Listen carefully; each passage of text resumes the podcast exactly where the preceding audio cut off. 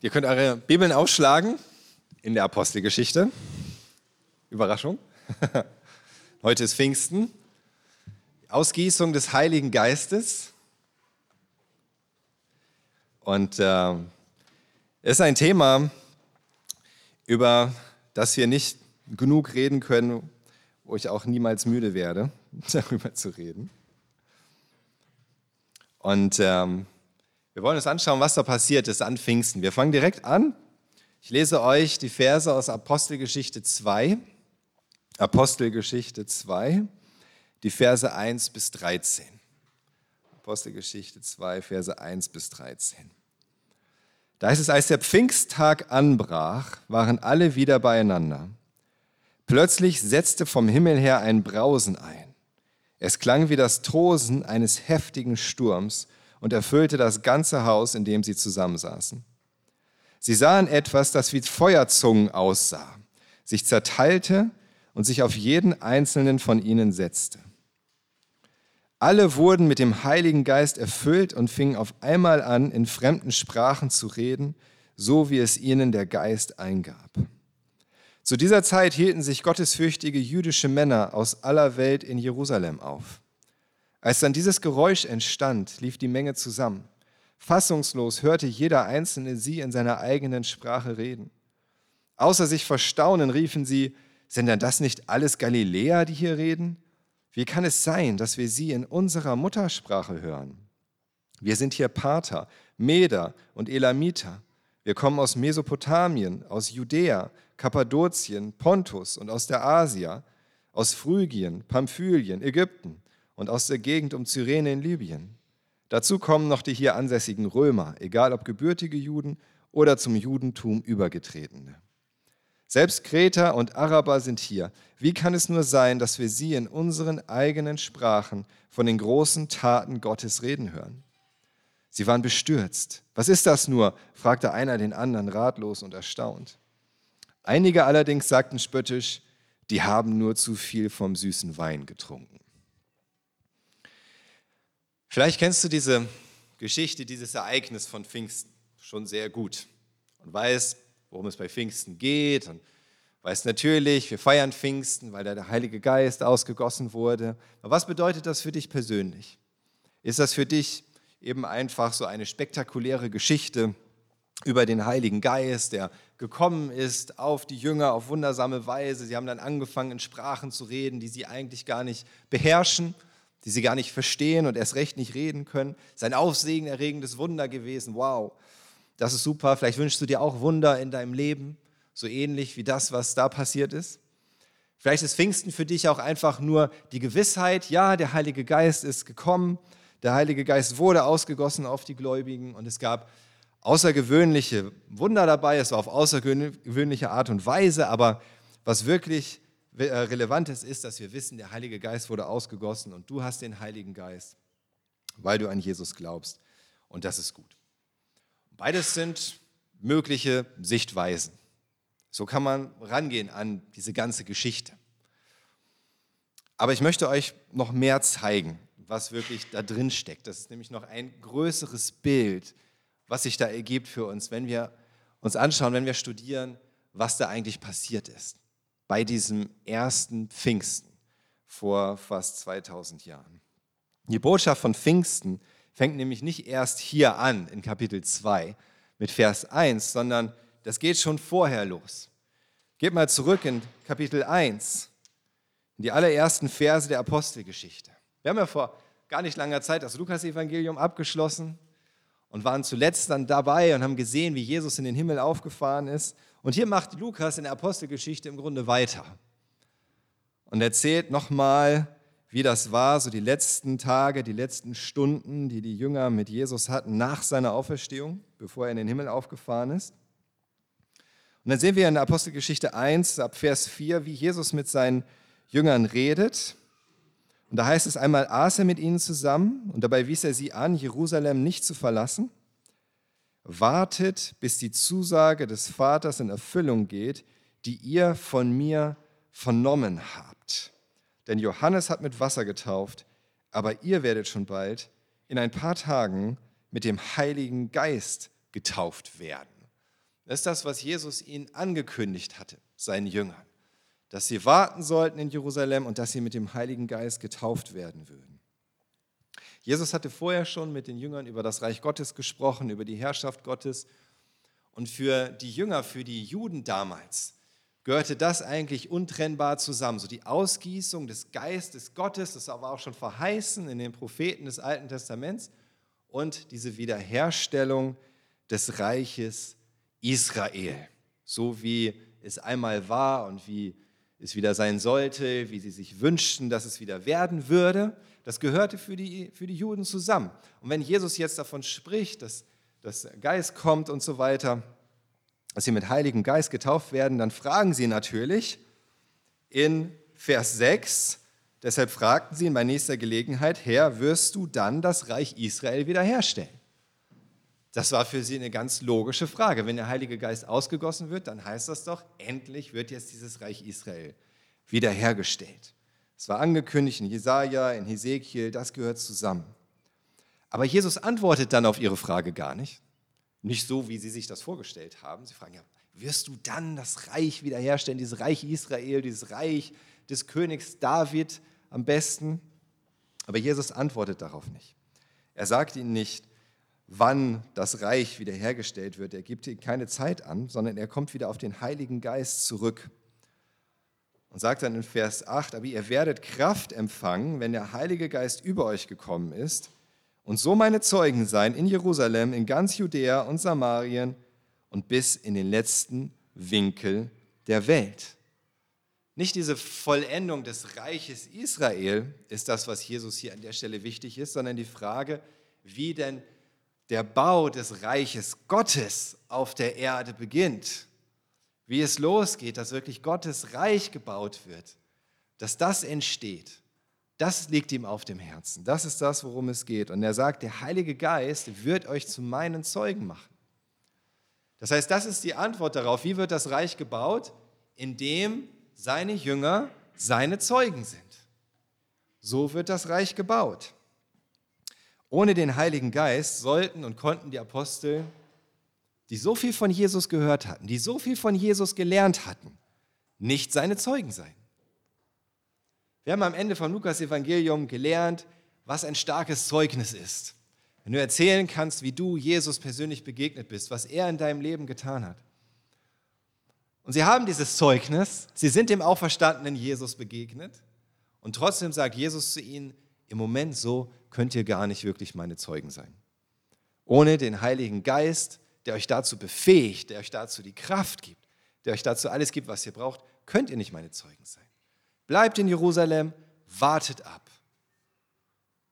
Versucht es gar nicht erst. Das heißt, die Jünger waren, obwohl sie so viel im Herzen hatten, stumm, praktisch auf stumm gestellt. Das ist so wie am Computer oder in einem Film, da kann sonst was drin abgehen, wenn du auf stumm stellst, kommt nichts. Fertig. Und so war das bei den Jüngern auch. So viel drin, aber auf stumm gestellt in dieser Hinsicht. Und dann geht es weiter. Jesus fährt in den Himmel auf und Engel versichern, den Jüngern, dass er so auch wiederkommen wird. Und so gehen dann die Apostel und die anderen Jünger nach Hause und tun das, was Jesus ihnen gesagt hat. Sie warten, sie sind in Gemeinschaft, sie beten zusammen, sie warten ab, sie haben Gemeinschaft äh, in verschiedener Hinsicht. Und nach ein paar Tagen fällt Petrus auf, oh, sie sind ja nur noch zu elf als Apostel. Der merkt, da fehlt ja einer. Judas, war ursprünglich einer der Apostel, hat Jesus verraten, hat sich daraufhin selbst umgebracht. Jetzt sind sie nur noch elf, elf Apostel. Und Petrus kommt zu dem Schluss, so geht das ja nicht, wir müssen wieder zwölf sein. Wir brauchen zwölf Apostel. Und er hat auch schon einen Plan, wer so ein Apostel sein kann, nämlich jemand, der genauso wie Sie im Grunde dabei war, von der Taufe Jesu bis zu seinem Tod und seiner Auferstehung. Die ganzen drei Jahre sollte derjenige dabei gewesen sein, der jetzt der neue Apostel wird. Und das macht es nicht schwer, den Kreis einzugrenzen. Dann bleiben am Ende zwei Männer übrig. Der eine heißt Jesus Basabas. Moment, wo habe ich das hier? Zwei Männer bleiben übrig. Jo, ach, Josef Basabas, was hat, irgendwas hatte ich da falsch. Josef Basabas und der andere Matthias. Das sind die beiden. Aber was dann? Wie entscheiden Sie jetzt, wer von beiden der Richtige ist für diesen Job? Das lesen wir dann am Ende von Kapitel 1 in Vers 24. Da betet Petrus, Herr, du kennst die Herzen aller Menschen. Zeig uns, welchen von beiden du ausgewählt hast diesen apostolischen Dienst zu übernehmen. Und dann in Vers 26, dann ließ man das Los über sie entscheiden. Man ließ dann das Los entscheiden. Es ist schon interessant, dass man dann, das Los fiel auf Matthias übrigens. Ja, Matthias wurde dann der zwölfte Apostel. Und ihr wisst natürlich alle, äh, wer Matthias war und was er dann als Apostel für große Werke getan hat, oder? Also ich nicht. Man hört nämlich nie wieder von diesem Matthias.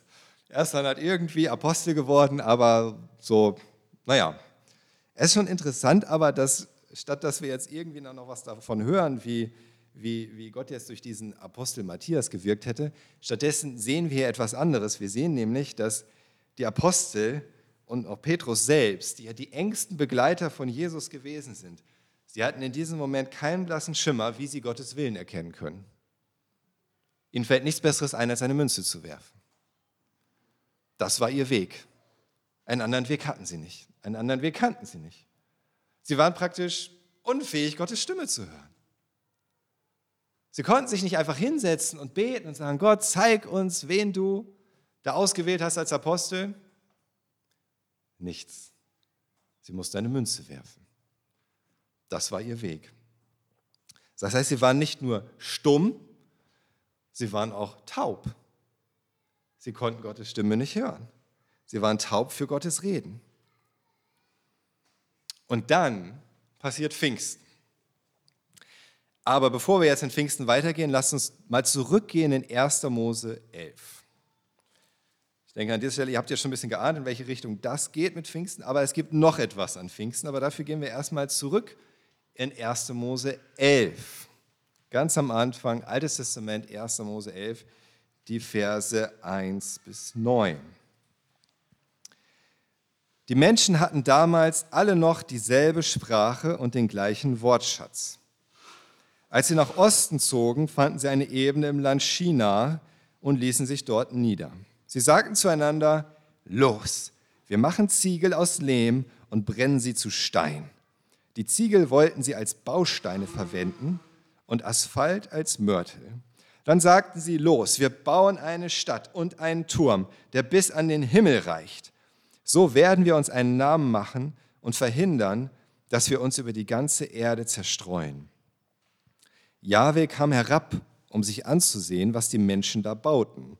Eine Stadt mit einem Turm. Da sagte er, es ist offensichtlich. Sie sind ein einziges Volk und sprechen nur eine Sprache. Und was sie jetzt begonnen haben, zeigt, dass ihnen künftig nichts unmöglich sein wird. Sie werden alles tun, was sie sich ausdenken. Los, steigen wir hinunter und verwirren ihre Sprache, dass keiner mehr den anderen versteht. So zerstreute Jahwe die Menschen von dort aus über die ganze Erde und sie mussten aufhören, die Stadt zu bauen. Deswegen gab man der Stadt den Namen Babel, Verwirrung, denn Jahwe hatte dort die Sprache aller Menschen verwirrt und sie von diesem Ort aus über die ganze Erde zerstreut. Hier erfahren wir, warum es überhaupt so viele verschiedene Sprachen gibt auf der Welt. Wir sehen jetzt der Anfang, es ist nach der Sintflut. Und es war noch so, dass alle Menschen die gleiche Sprache sprechen. Sie konnten sich ohne Probleme miteinander verständigen und sie konnten deswegen auch gut zusammenarbeiten. Das war aber leider nichts Gutes, dass sie so gut zusammenarbeiten konnten. Sie wollten nämlich diese Möglichkeit nutzen, die sie hatten, um sich einen Namen zu machen, um ihr eigenes Reich zu bauen. Das ist das, was sie tun wollten. Und sie wollten sich selbst und den Menschen in den Mittelpunkt stellen. Sie wollten ihr Reich bauen, sie wollten auch nicht zerstreut werden über die Erde. Sie hatten menschliche Ziele ohne Gott. Und sie wollten sich selbst zu Gott machen. Und Gott sagt hier, es ist offensichtlich, auf diese Art und Weise ist ihnen nichts unmöglich und vor allem nichts Böses wird ihnen unmöglich sein. Denn selbst die besten Absichten führen rein menschlich gedacht, mit dem Menschen im Mittelpunkt, und ohne Gott immer am Ende zu irgendetwas ja, fehlerhaften, schädlichen, bösen. Das ist einfach so. Wenn Menschen auch gut zusammenarbeiten, aber das nur tun für ihre eigenen Ziele und ohne nach Gott zu fragen, dann wird es am Ende immer auch etwas bringen, was wiederum zum Leid der Menschen ist, zum Verderben, das in die Irre geht. Nur ein Beispiel, zum Beispiel wir als Europäer tun uns zusammen, um für Menschenrechte zu kämpfen auf der Welt. Menschenrechte. Dazu gehören natürlich auch Frauenrechte. Und wir tun das auf eine Art und Weise, aber dass am Ende eine bestimmte Gruppe von Menschen gar keine Rechte mehr hat, nämlich die Ungeborenen. Kann man jetzt darüber denken, was man möchte. Aber für mich ist das ein Beispiel dafür, wie auch selbst eine gute Absicht von vielen Menschen, die zusammenkommen, um zusammenzuarbeiten, wenn es ohne Gott ist, rein menschlich gedacht, am Ende völlig in die Irre führen kann. Und Im Grunde aus guten Absichten viel Leid entsteht. Also hat Gott dem einen Riegel vorgeschoben. Er hat diesem menschlichen, menschlichen Reich Grenzen gesetzt durch die Verwirrung der Sprachen. Die Menschen konnten jetzt nicht mehr so miteinander reden wie bisher. Sie konnten jetzt nicht mehr so einfach alles miteinander machen. Und jetzt kommen wir zurück in Apostelgeschichte 2. Und dann kommt der Pfingsttag. Pfingsttag, das war eine Art Erntedankfest in Israel. Es war eines der drei großen Feste, den, an denen viele Juden in Jerusalem waren. 50 Tage nach dem Passafest, daher kommt auch Pfingsten. Das Wort Pfingsten kommt von 50 letzten Endes. Und da passiert etwas. Das heißt hier in Vers 4, alle wurden mit dem Heiligen Geist erfüllt und fingen auf einmal an, in fremden Sprachen zu reden, so wie es ihnen der Geist eingab. Und dann heißt es in Vers 5, zu dieser Zeit hielten sich gottesfürchtige jüdische Männer aus aller Welt in Jerusalem auf. Und die hören das alle, die kommen aus den verschiedensten Ländern, sie sprechen eigentlich die verschiedensten Sprachen, aber sie hören diese Apostel, wie sie in ihren eigenen Sprachen reden. So nicht in der Sprache der Apostel, sondern in der Sprache derer, die das hören. Araber, Pater, Meder, Perser waren wahrscheinlich auch dabei. Und sie hören sie. Und es heißt dann in Vers 11, dass sie sagen, wie kann es nur sein, dass wir sie in unseren eigenen Sprachen von den großen Taten Gottes reden hören? Wie kann das sein? Der Heilige Geist ist gekommen, genauso wie Jesus das angekündigt hatte. Er ist auf die Apostel gekommen, sie wurden mit dem Heiligen Geist getauft, sie wurden mit dem Heiligen Geist erfüllt und auf einmal kamen Worte aus ihrem Mund, die sie selbst gar nicht kannten, aus, mit Sprachen, die sie nie gelernt hatten. Und das war spektakulär, das war aufsehenerregend, das war ein echtes Wunder, weil es noch nie zuvor so gegeben hatte. Aber es ist eben noch viel mehr als nur einfach mal ein Wunder an dieser Stelle. Gott selbst hebt an dieser Stelle im Grunde das wieder auf, was er beim Turmbau zu Babel getan hatte. Da hatte er die Sprache der Menschen verwirrt, damit sie sich nicht gottlos zusammentun, um ein menschliches Reich voller Bosheit zu bauen. Und was macht er hier?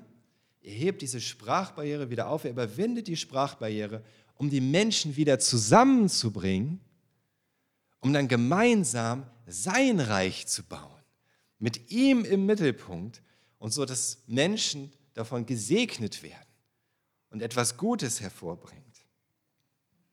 So wie das menschliche Reden Böses schaffen kann, so schafft Gottes Reden Gutes. Wie das menschliche Reden so ein menschliches, gottloses Reich bauen kann, so baut, Gott, so baut Gott durch sein Wort, durch sein Reden, durch seinen Geist sein eigenes, göttliches, vollkommenes, reich hier auf der Erde. Gott hat die Menschen zerstreut durch die Fremdsprachen und er bringt sie jetzt wieder zusammen durch das Reden in fremden Sprachen. Seht ihr den Zusammenhang? Was da passiert ist? Das ist Menschheitsgeschichte. Das war wirklich eine Zeitenwende damals, an dem Punkt, für die gesamte Menschheit. Genauso wie das, was bei Babel passiert ist, für die gesamte Menschheit eine Zeitenwende war, ist das, was an Pfingsten passiert ist. Auch wenn es nur ein paar Apostel und Jünger vielleicht waren, die da geredet haben, aber es war eine Zeitenwende für die ganze Menschheit. Und es hat alles verändert. Gott fängt an, so sein Reich zu bauen, indem er im Mittelpunkt steht und nicht der Mensch. Aber am Ende werden alle Menschen dadurch gesegnet. Am Ende erfahren alle Menschen dadurch und sollen erfahren echten Frieden, echte Freiheit, echte Freude, das, was wir Menschen ja eigentlich immer versuchen, irgendwie zu erwirken, oder? Mit unseren besten Absichten. Und dann geht es noch weiter. Nachdem alle verwundert waren über das, was hier passierte, ergreift dann Petrus das Wort. In Vers 14 heißt es, da, da trat Petrus mit den anderen elf Aposteln vor die Menge und rief mit Begeisterung. Schon allein diese Tatsache, dass Petrus da jetzt nach vorne geht, dass er anfängt zu reden, zu predigen, mit Begeisterung zu den Massen zu reden, ist ein Wunder. Petrus war eigentlich noch nie aufgefallen durch seine Beredsamkeit. Er hatte ein schnelles Mundwerk, aber er war nicht aufgefallen dadurch, dass er gut reden konnte, irgendwie zu irgendwelchen Leuten. Noch ist er dadurch aufgefallen, dass er Mut hatte, oder? Er war derjenige, der Jesus dreimal verleugnet hat, aus Angst. Wenn es hart auf hart ging, da war die Menschenfurcht stärker. Und jetzt redet er mit Begeisterung zu der Menge. Und Petrus, dieser ungebildete Fischer, fängt an, das Alte Testament auszulegen. Denn damit geht es dann weiter. Er sagt hier, ihr Männer von Juda und ihr alle in Jerusalem, ich will euch erklären, was hier geschieht. Hört mir zu. Diese Männer hier sind nicht betrunken, wie ihr denkt. Es ist ja noch früh am Vormittag. Nein, es ist das, was Gott durch den Propheten Joel gesagt hat. Und Petrus fängt an, aus dem Alten Testament, aus dem Prophet Joel zu zitieren und es auszulegen. Er sagt, in den letzten Tagen werde ich meinen Geist auf alle Menschen ausgießen, spricht Gott. Das ist hier aus diesem Propheten Joel. Eure Söhne und Töchter werden prophetisch reden, eure jungen Männer werden Visionen sehen und eure Ältesten Traumgesichter haben. Sogar auf die Sklaven und Sklavinnen, die mir gehören, werde ich dann meinen Geist ausgießen und auch sie werden prophetisch reden. Das ist zweifach bedeutsam, was Jesus hier tut. Erstens, dass Petrus, nicht was Jesus hier tut, was Petrus hier tut. Petrus legt das Alte Testament aus. Petrus hatte keine systematische Ausbildung in den Schriften. Er war kein Schriftgelehrter. Und doch weiß er genau, welche Verheißung aus Gottes Wort an dieser Stelle zur Erfüllung kommt. Dass Gott damit auch in diesem Moment, was er damit im Sinn hatte und wie das alles einzuordnen ist. Dieser gleiche Petrus, der, dem vorher nichts Besseres eingefallen war, als eine Münze zu werfen, um zu entscheiden, wer der zwölfte Apostel sein soll. Und jetzt auf einmal hat er diese Erkenntnis, das ist das, was hier passiert. Das ist aus dem Propheten Joel. Das ist die Prophetie, die hier in Erfüllung geht. Woher hat er das? Er wird doch keine Münze geworfen haben, welche Stelle aus dem Alten Testament jetzt gerade dran ist in seiner Andacht. Das war der Heilige Geist der ihm das gesagt hat. Auf einmal konnte Petrus hören. Er konnte hören, er konnte hören, was Gott ihm zu sagen hat. Er konnte hören, wie der Heilige Geist zu ihm redet, ihm etwas zeigt, ihm etwas offenbart. So weiß er, das ist die Prophetie aus Joel. Und Petrus setzt hier in seiner Auslegung des Alten Testamentes dieses Reden in fremden Sprachen mit prophetischem Reden gleich. Denn in dieser Stelle in Joel geht es um prophetisches Reden. Das bedeutet Reden, was von Gott kommt. Das ist prophetisches Reden. Ein Prophet ist jemand, der Gottes Wort weitergibt. Und Petrus sagt, dieses Reden hier in fremden Sprachen, das ist prophetisch. Das kommt von Gott. Was auch immer die, die Jünger da sagen, die Apostel, und dass sie es so sagen können, das kommt von Gott. Das ist seine Auslegung dafür. Und was ist das Ergebnis von allem? Petrus predigt dann im Heiligen Geist und in Vers 37 heißt es dann, von diesen Worten waren die Zuhörer bis ins Innerste getroffen. Liebe Brüder, was sollen wir jetzt tun? fragten sie Petrus und die anderen Apostel.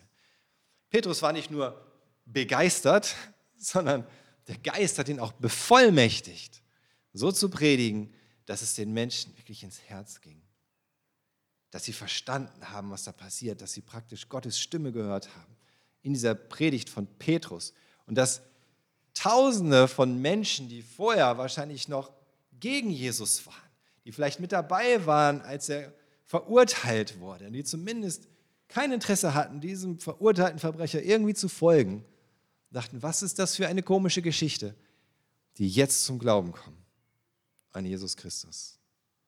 Die jetzt verstehen, ach, dieser Jesus war tatsächlich der Sohn Gottes, der verheißene Sohn Davids, der Messias, der für unsere Sünden gestorben ist. Und das ist das Ergebnis. Zuvor hatten wir noch gesehen, dass die Apostel selbst überhaupt nicht in der Lage waren, von diesen großen Taten Gottes zu reden. Sie waren gar nicht in der Lage, Zeugen für Jesus zu sein. Sie konnten auch nicht prophetisch reden. Sie hörten ja nichts von Gott. Sie waren im Grunde geistlich stumm, sie waren geistlich taub und nun gibt der Geist ihnen ein, was sie sagen sollen. Sie predigen Gottes Botschaft, sie überwinden diese Fremdsprachenbarriere. Und sie haben gleichzeitig göttliche Einsicht in sein Wort. Sie haben göttliche Einsicht, wie die Heilige Schrift zu verstehen ist. Durch den Heiligen Geist. Und durch das alles spricht Gott selbst zu Tausenden von Menschen, die zum Glauben kommen.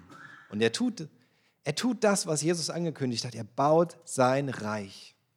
Es kommen tausende Menschen zum Glauben, es werden Tausende hinzugefügt zu dem Reich Gottes. Kommen zu ihrem Messias, ihrem Erlöser und werden gerettet. Und das alles ist passiert an Pfingsten. Das alles ist passiert an Pfingsten. Deswegen feiern wir Pfingsten und denken an Pfingsten und haben einen Pfingstsonntag. Nicht, weil das eben mal einmal eine schöne Geschichte war vor 2000 Jahren. Und auch nicht nur, weil es einfach gut ist zu wissen, dass wir den Heiligen Geist haben, sondern damit wir sehen, was alles möglich geworden ist durch Pfingsten, was alles möglich geworden ist durch die Ausgießung des Heiligen Geistes. Und das bedeutet, das ist auch alles möglich bei dir, wenn du dich erfüllen lässt mit dem Heiligen Geist. Der Heilige Geist ist immer noch derselbe. Und ich glaube, genau das, dies, das die Punkte sind, die wir uns auch eigentlich wünschen, oder? In unserem Leben, in unserem Leben mit Gott, in unserem geistlichen Leben, Gottes Stimme hören. Wünschst du dir das nicht? Auch in der Lage zu sein, Gottes Stimme zu hören? Wenn du Entscheidungen zu treffen hast? Willst du nicht lieber seine Stimme hören, als blind irgendwie ins Blaue hineinzugehen? Möchtest du nicht lieber von ihm geleitet sein, statt irgendwie eine Münze werfen zu müssen? Möchtest du nicht Weisheit von oben bekommen für die Wege, die vor dir liegen? Und Gott redet. Gott redet, Gott leitet. Wir haben das schon so viel erlebt, allein schon mit der ganzen Geschichte hier mit Lighthouse. Uns als Familie, Gott geleitet, hat zu uns gesprochen, hat uns gezeigt, was wir tun sollen, irgendwann auch wann und wie und wo. Und das Wie hat er uns eigentlich gar nicht so sehr gezeigt, vor allem das Wo. Und wir mussten abwarten, was passiert. Anderen hat das, vielen von euch hat Gott es gezeigt, er hat zu euch geredet, er hat euch hierher geführt. Volker und Jutta, Daniel und Jenny, Susan und Silas, und viele andere, die Gott auf anderem Wege hier, hierher geführt hat.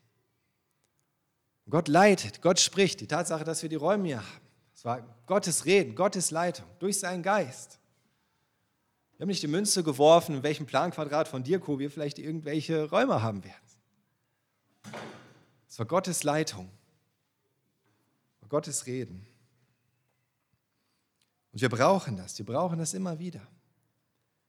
Und wenn du das noch nie getan hast, dann Nimm das doch mal in Anspruch. Wenn du dich fragst, in welche Richtung soll es gehen, was ist denn das, das Gut, was ist die richtige Entscheidung? Nimm das in Anspruch, bete und vertraue darauf, dass der Geist Gottes da ist. Dass du nicht mehr taub bist gegenüber dem Reden Gottes, sondern dass du seine Stimme hören kannst. So wie Jesus es gesagt hat. Seine Schafe hören seine Stimme. Oder auch Paulus in Römer Kapitel 8, Vers 14. Da sagt Paulus, denn diejenigen, die von Gottes Geist gelenkt werden, sind Kinder Gottes. Das gehört zusammen. Wenn du an Jesus Christus glaubst, bist du ein Kind Gottes. Und wenn du ein Kind Gottes bist, wirst du auch von seinem Geist gelenkt. Nimm das in Anspruch. Und wir wünschen uns, uns, uns auch eigentlich so sehr, dass Gott durch uns redet, oder? Wünschst du dir das nicht, dass Gott auch durch dich redet zu anderen Menschen? Menschen, die verloren sind, Menschen, die in Not sind, Menschen, die Hilfe brauchen. Und du weißt, die brauchen jetzt irgendwie auch die richtigen Worte. Wünschst du dir nicht, dass Gott dadurch dich reden kann, dass es mehr ist als so das, was du dir selber ausdenken kannst, was du dir selber zurechtlegst, was dir selber so gerade einfällt? Dann bete. Dann bete, dass der Geist dich erfüllt und dass er durch dich redet. Ich würde nie ohne das gebetet zu haben und das vor allen Dingen im Herzen als Wunsch zu haben und als Sehnsucht, irgendwie hier nach vorne kommen und predigen. Weil ich weiß, ihr braucht nicht meine Worte, ihr braucht nicht das, was ich mir irgendwie ausdenke oder was mir vielleicht einfällt im Studium oder aus meinem Studium, sondern ihr braucht Gottes Wort, dass Gott zu euch redet. Nur er weiß, was er sagen will und nur er weiß, was bei wem was bewirken wird. Nimm das in Anspruch.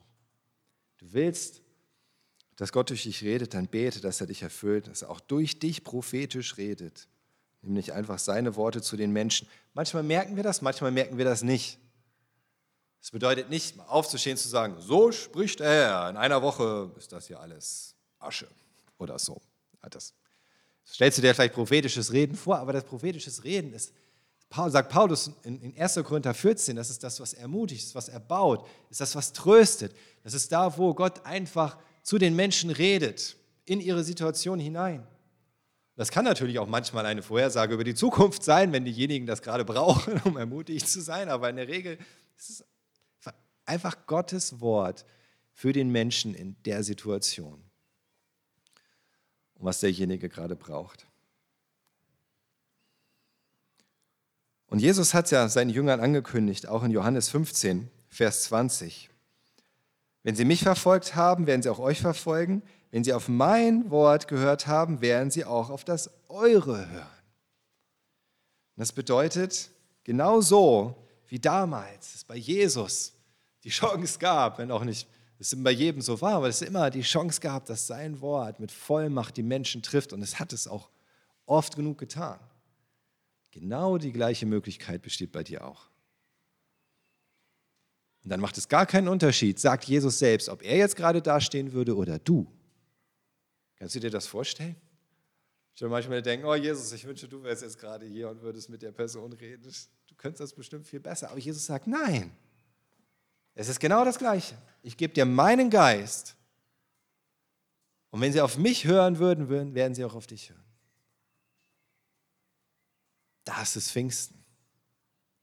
Das ist die Kraft des Heiligen Geistes. Das ist das Wirken dieses Heiligen Geistes. Und es ist interessant, dass eben Gott hier diese Barriere durch die Fremdsprache aufhebt. Das heißt, Gott bringt diese Kommunikation wieder zusammen. Und das merken wir doch auch, oder?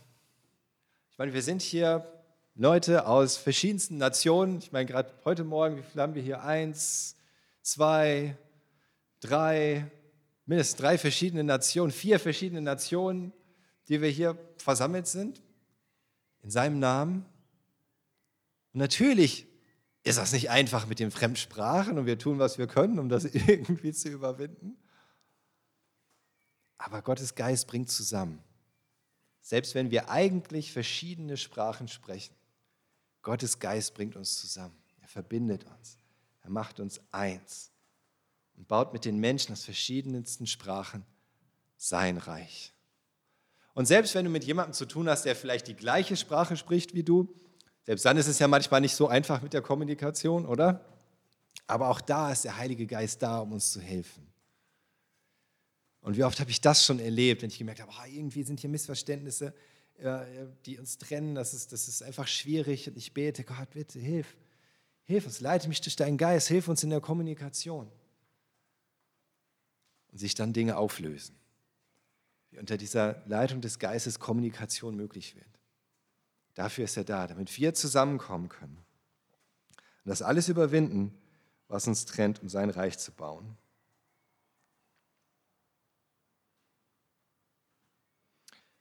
Wie können wir uns also vom Heiligen Geist erfüllen lassen? Zuallererst hat Jesus uns versprochen, dass er uns die Gabe des Geistes gibt, wenn wir ihn darum bitten. Schaut mal in Lukas 11, Vers 13. Lukas 11, Vers 13.